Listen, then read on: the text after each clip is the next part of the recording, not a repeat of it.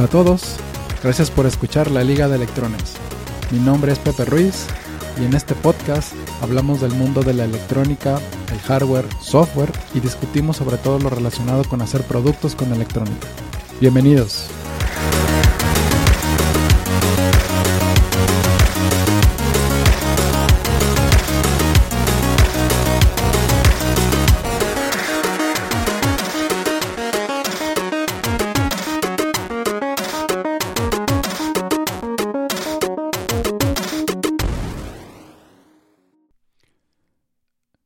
Hola amigos, ¿cómo están? Bienvenidos a otro episodio más de esto que se llama Liga de Electrones. Espero que todo el mundo esté, esté muy bien. Eh, este episodio es parte como de una nueva temporada, es el inicio en realidad de una nueva temporada. Hace un rato que no grabábamos eh, nada. Eh, nos habíamos tomado como, como un descanso para recargar pilas, hacer algunos proyectos, trabajo que teníamos también pendiente. Pero aquí estamos. El día de hoy está, está padre porque hay, un, hay, hay muchos temas, ¿no? O sea, con, con, todo este, con todo este ambiente que se vive todavía, eh, post pandemia, si se puede llamar post pandemia, eh, para la gente que escucha el programa pronto, o sea, después de haberlo grabado, estamos finales del mes de junio del año 2022. Eh, y, y, estamos muy lejos de que se acabe toda esta crisis de, de semiconductores que hay este, desde, desde el año pasado, ¿no? Eh, la verdad es que eh, parece que seguimos igual, hay muchas partes que tienen tiempos de entrega todavía de cincuenta y tantas semanas eh, y, no se ve por dónde, realmente eh, no hay como forma de conseguir cosas, no hay forma de competir por cosas y esto ha empezado a traer algunos, algunos cambios que se empiezan a ver en la, en la industria y hoy particularmente quiero, quiero platicarles acerca de uno en, en especial, el, el open source.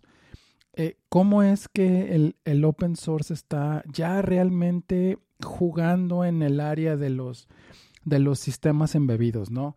Ya tiene mucho tiempo, eh, por ejemplo, el ecosistema Arduino y mucha gente ya tiene como sus librerías en código abierto y ya hay cosas de open hardware y ya hay este, sistemas operativos nuevos, pero eh, realmente todo parece como esfuerzos medio, medio aislados y, no parece que converja como a una estrategia real para, para el desarrollo de productos con sistemas embebidos, ¿no?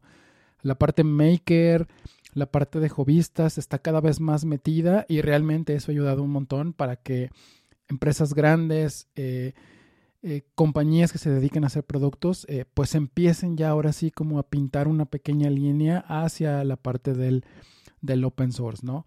Eh, pero primero vamos a ponernos un poquitito en contexto de dónde estamos el día de hoy y el por qué es que, que se empieza a vislumbrar algo de, de futuro, ¿no? Para, para, la parte open source en, en sistemas embebidos que había estado un poquito eh, medio, medio sesgada, o sea, existe desde hace muchísimos años y es una realidad, pero ahora con estos cambios que vienen, parece que, va a tener un boost muy, muy importante, ¿no? Eh, lo primero es ARM. Eh, hemos hablado, supongo que en varios de los, de los capítulos anteriores acerca de qué es lo que le está pasando a la compañía ARM, que hace los cores como tal, que diseña la propiedad intelectual que cada fabricante agarra y, mete como sus procesadores principales. Eh, todavía existe un dominio ahorita por la, por, por, en la industria de tener este tipo de cores.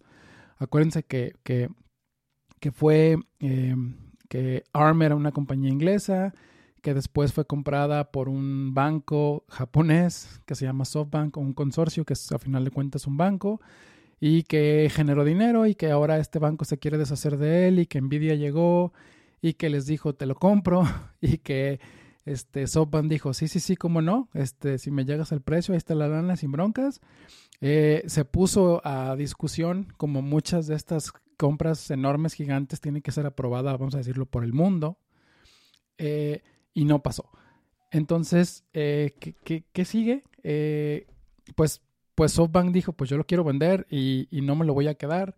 Entonces, pues háganle como puedan. Si no me dejaron que, si no me dejaron vendérselo a Nvidia, entonces lo que yo voy a hacer es, pues lo voy a poner a, la venta, ¿no? lo, voy a, lo voy a hacer público, le voy a hacer un, IPO, se llama, eh, y vamos a ver qué pasa. lo, malo o lo bueno de, de, hacer un IPO es que pues ARM podría convertirse en una compañía de todos o una compañía de nadie o una compañía de, de una sola empresa que puede como tal agarrar ese poder, esa penetración que tiene ARM, este, y empezar a decir, pues, ¿sabes qué? Pues, pues te la pelas, mijo, porque, porque yo no te voy a vender ningún core, ¿no? Entonces, de aquí en adelante es lo que es y a ver cómo le haces. Entonces, ese, ese sabor ahorita está causando, pues en realidad mucho, eh, no diría yo malestar, nerviosismo, este, pero la verdad es que las compañías grandes no están diciendo nada. El IPO en realidad va a pasar por ahí de febrero, marzo del 2023, pero es día de hoy y no hay como tanto ruido alrededor de qué va a pasar. Sí se van a juntar varias compañías y van a comprarlo y lo van a dejar como, como este consorcio en el que todo el mundo lo mantiene por el beneficio de todos. ¿Quién sabe? Eh, esa, es, esa es una de las, de las variables que tenemos en este momento, ¿no? Segundo punto importante, el chip shortage que estamos, que estamos teniendo, ¿no? La escasez de semiconductores. Historia del pasado, todos sabemos qué es lo que, qué es lo que disparó como tal este, este tipo de, broncas. De lo que no se habla mucho realmente es de dónde está la escasez. Eh, porque para los que siguen el mercado de los celulares, pues hay un iPhone nuevo cada año, hay un Galaxy S mame cada año. Y todos los fabricantes de celulares siguen sacando teléfonos cada año. Y parece que a ellos no les afecta la crisis, solo se incrementan los precios, de lo cual hablaremos un poco más adelante, pero no hay escasez. Entonces, ¿por, ¿por qué? ¿Por qué es que ellos no sufren de la escasez y nosotros pensamos que tienen todo el dinero del mundo y que por eso son capaces de acaparar las fábricas? Sí y no. A final de cuentas, eh, todo este rollo del celular y, que corre en los 2 nanómetros, bueno, exagerando, en los 5 nanómetros, 7 nanómetros, 10 nanómetros, no es la misma tecnología con la que están hechos los, los micros, eh, los sensores, eh, algún tipo de compuerta lógica o algún tipo de chip que hace algo en especial, ¿no? hay, que, hay que recordar que que estos procesadores gigantes, este Snapdragons y los Apple M1 y no sé qué, no tienen memoria adentro, o sea, no están contenido en el mismo dado junto con memoria eh, flash, sobre todo, o sea, memoria de código. E, entonces, eso hace posible que bajen mucho más la, tecnología y, hay un montón de, cosas y, de parámetros que platicaremos en alguna otra ocasión cuando hablemos específicamente de silicio. Eh, pero ahorita lo que, lo que quiero que entiendan es que la escasez realmente no está ahí, no está en los 100 nanómetros, o sea, ahí no hay, porque es muy difícil hacerlo y los yields, o sea, la cantidad de partes que salen bien del proceso no es tan alto.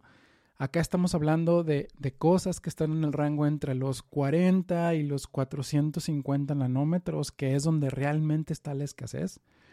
¿Y, y, y por qué está la escasez? Por muchas cosas, porque hubo un pico de demanda como tal eh, y las máquinas están ocupadas y aparte de que mucha de la gente eh, que soportaba todos esos procesos, pues algunos se cambiaron de trabajo, otros pues lamentablemente a lo mejor murieron por COVID y ese tipo de máquinas pues no es como que puedan apagarse y llegas tres meses después y la prendes y va a jalar como si nada, ¿no?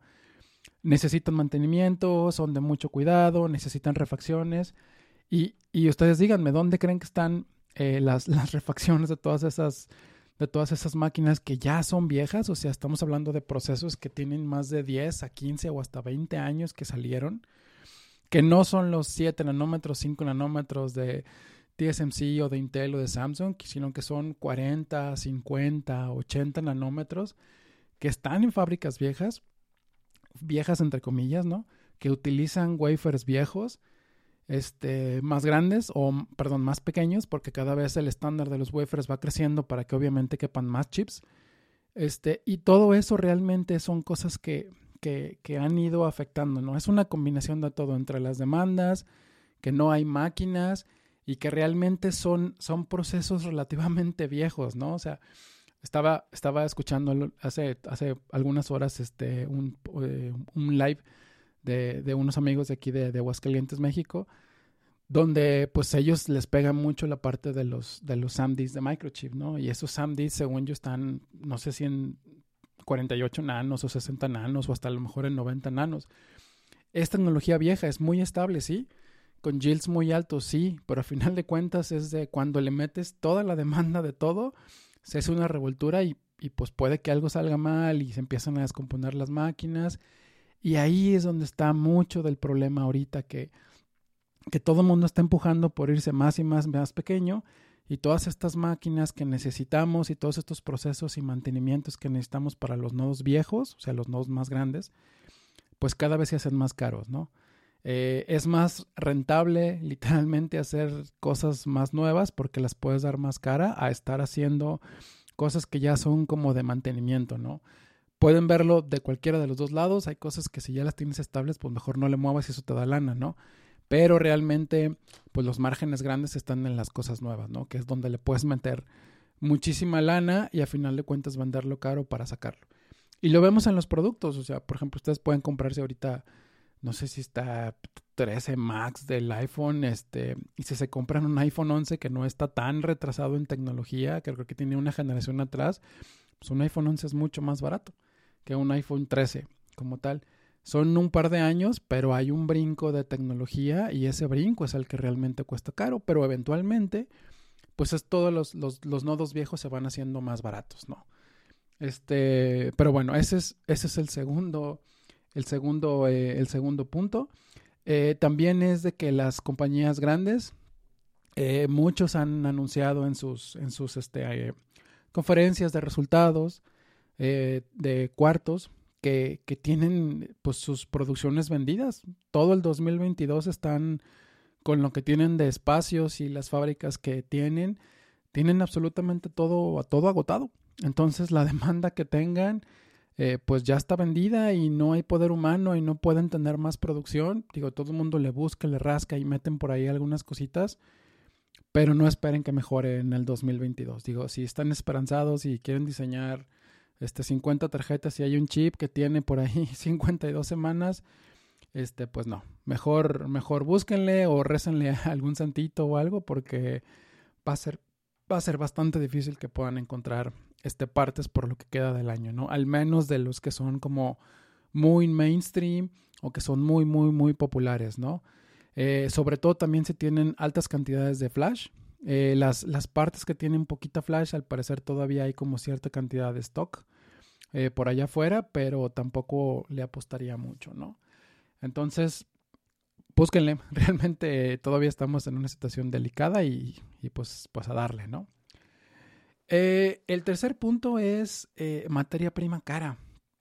Híjole, aquí también ha, empezado a, pues como todo, ¿no? O sea, hay muchísima competencia, hay muchísimo desarrollo de software, este, todo lo que tiene que ver con explotación mineral está subiendo vertiginosamente de precio, la parte de los envíos de, de un lugar a otro, o sea, por ejemplo, puedes sacar el mineral, no sé, de aquí de Manzanillo, en Colima, en México, y luego lo mandas a una planta que está en, este, no sé, en el sur de Asia, y ahí literalmente se mezcla todo y se, se fabrican los wafers. Este, o lo mandas a Estados Unidos y ahí se fabrican los wafers y de ahí tienes que mandar todos esos wafers a las fábricas que ya literalmente hacen todo el proceso de, pues, de grabado, ¿no? Ya sea litografía o lo que sea que hagan con, con, con esos wafers. Entonces todos esos traslados realmente pues cuestan un montón de dinero. Este, no, no son cosas chiquitas, no son cosas ligeras. Este, no es como mandar una carta, eh, que ya ahorita hasta mandar una carta cuesta mucho dinero. Entonces está poniéndose complicado. Eh, todos esos eh, altos costos de la materia prima, pues, pues también están siendo, están viendo afectadas las, pues las ganancias, ¿no? De las, de las compañías que, que tienen que tener cierto poder adquisitivo para poder mantener una, pues ahora sí que una, una fabricación como tal de, de chips, ¿no? Porque pues el sueño dorado de todo el mundo es pues fabricas un montón, los pones en almacenes y órale que se acaben rápido, ¿no? Para que puedas producir más. Pues ahorita no es así. Y mientras más cara sea la logística, pues a final de cuentas todo eso entra en costo y va a llegar un momento en el que un chip va a salir a lo mejor si costaba un dólar y medio, ahora va a costar tres y pues a lo mejor va a haber gente que no, que no va a querer pagar esos tres dólares, ¿no? Entonces también ahí estamos en una en una disyuntiva medio rara de realmente si los costos nuevos van a realmente hacer que la gente siga pues siga pagando eso, ¿no? O sea, y eso se va al fabricante y el fabricante a final de cuentas tiene que incrementar ese costo más sus mismos incrementos de insumos y materia prima y, y todo eso y al final pues se ve reflejado en un incremento en los, en los costos para los clientes, ¿no? Y pues el cliente no está dispuesto a pagar, pues, pues ahí se hace una bolita de nieve para atrás, ¿no? Pero bueno, ahí estamos en el 2022, en junio. Eh, difícil situación, sí, imposible, no, hay que tener mucha fe, sí, y hay que jugar de forma, pues de forma inteligente, ¿no? Apostar las canicas a donde debe y no estar, vamos a decirlo, diversificando tanto nuestros diseños, sino apuntándole algo donde, donde probablemente sí haya, ¿no? Eh, y bueno, ¿dónde entra el open source en todo esto? O sea, ¿cómo es que el open source puede, puede venir a, a ayudar un poquito y a y a, ¿cómo se llama? Em, bajar un poquito la presión con todo este rollo, pues básicamente eh, e, e, el open source se traduce a, a, trabajo comunitario, trabajo entre muchas personas que están interesadas en todo ese rollo y que todo el mundo colabora hasta cierto punto de una, de una forma de muy bajo costo. O sea, en, en, realidad eh, mantener cosas eh, o hacer cosas para que la gente haga cosas open source y pueda soportar esas cosas, también cuesta dinero, pero a final de cuentas eh, es, un, es dinero que se puede distribuir entre muchísimas más personas y puede uno bajar los costos. Por ejemplo, eh, hoy en día, eh, hablando de hardware en específico, pues, pues el core que predomina, el núcleo de los procesadores que está el centro del cómputo del, del mundo de los embebidos está sobre ARM. Con la incertidumbre de qué va a pasar con ARM, pues poco a poco hemos visto cómo, cómo esta tecnología o, esta este, propiedad intelectual o este paquetito de software que se llama RISC-V ha ido ganando un montón de terreno, ¿no? Y cada vez compañías más grandes le están, le están invirtiendo algo de dinero a apoyar a, a toda esta fundación de RISC-V para que no se muera, para que siga evolucionando, para que siga habiendo pruebas piloto, para que siga habiendo esta, este interés, porque a final de cuentas cuando, cuando algo hace mucho ruido eh, y ves que hay gente que se está montando en ese ruido, pues tú también quieres montarte en ese ruido y ser parte de, no aportar un poquito, y ahí es donde, donde la gente entra y sigue aportando para pues para mejorar las herramientas de, de RISC-V, ¿no? Este, para seguirle metiendo la parte de Open, este, OpenCD, este, bla, bla, bla, bla. O sea, soportar también el compilador, mejorar la parte de GCC, bla, bla, bla, bla, bla, bla. Todo lo que ya sabemos que, que tiene el open source de maravilloso y que puede aportar, ¿no? Entonces, RISC-V, eh, en, en, el momento en el que compañías grandes, este, que desarrollan microcontroladores y personas que consumen muchos microcontroladores para ciertas aplicaciones se suman a este consorcio llamado RISC-V. Eh, e, en ese momento hay mucha gente que se monta. Entonces, si ustedes son fan de RISC-V, ya se han escuchado de RISC-V, aportan algo a la comunidad de alguna otra, échenle un ojo, volteen a ver a RISC-V si les gusta este mundo de los, de los micros, del cómputo pequeño, del tiempo real este, volteen y, aporten algo, ¿no? Eh, hay muchas cosas que no están hechas, hay muchas herramientas muy complicadas, pero mientras más pasa el tiempo, más vemos cómo, cómo poco a poco va ganando terreno. Y digo, eventualmente así vamos a ver nacer un super micro mainstream, así con, con todas las cosas de seguridad y como Dios manda un micro, vamos a decirlo, hecho y derecho para el mundo moderno eh, para el mundo profesional que va a traer eso. De hecho, ya hay micros que tienen RISC V adentro, pero muy chiquitos. Este, y no es el core principal. Vamos a ver cómo evoluciona en el próximo par de años, ¿no? Yo creo que ahí es donde está el punto. Ahorita que, que ARM está tambaleándose, porque digo, también tienen que saber que hay mucha gente ya de mucha experiencia y gente más o menos nueva ha salido de ARM. Eh, hay algunos despedidos, hay unos que se están retirando, entonces todo esto realmente te dice que, que ARM se está preparando para este IPO el año que viene y que es en serio. Entonces, así es como, como este core de RISC-V, que es open source, eh, puede aportar un montón para la, para la comunidad de, de, de, gente que hace sistemas embebidos. ¿no? Lo siguiente que va de la mano son las herramientas. Eh, antes, antes de que llegara ARM a tener como toda esta dominancia, en el mundo cada quien tenía su propio sabor de, de, de, core, eh, de procesador, por lo tanto tenía que desarrollar sus propias herramientas, sus propios debuggers y todo eso cuesta un montón de dinero. Hoy en día ya no es tan sencillo porque antes pues, la gente era muy, pues era buenos programadores de embebidos en específico y hablaban todos bajo nivel y todo el mundo programaba en ensamblador y a lo mucho también ya empezaban a programar en C, ¿no? Entonces no había tanto desarrollo de herramientas. Hoy en día no, hoy en día la gente ya no quiere hablarle a los registros, ya, ya quieren que tú les des una capa de software, un, SDK, un Software Development Kit, este, o, un, o un, un, ambiente de desarrollo donde a través de APIs ya no necesitas tú preocuparte por, ah, tengo que moverle a este registro y luego a este y luego a este para poder poner la base de reloj, no sé, 15 megas, por ponerle un número. Ya no. O sea, ya, ya necesitan ahorita, ahorita eso. Entonces, hay muchas personas que necesitan sentarse y escribir ese código para que más gente lo utilice, ¿no? Y sumen que ahora necesitan soportar Linux como sistema operativo base, necesitan soportar Windows y necesitan soportar macOS, ¿no? O como se llame ya ahorita.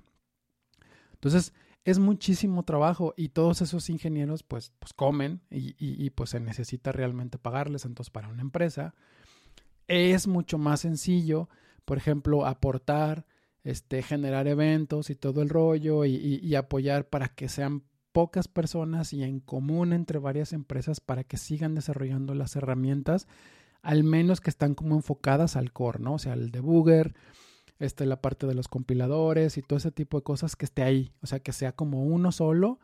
Este, y eso pues es bueno y malo porque puede, puede aportar para que más gente se haga un poquito más agnóstica a, la marca o al sabor que están usando del microcontrolador.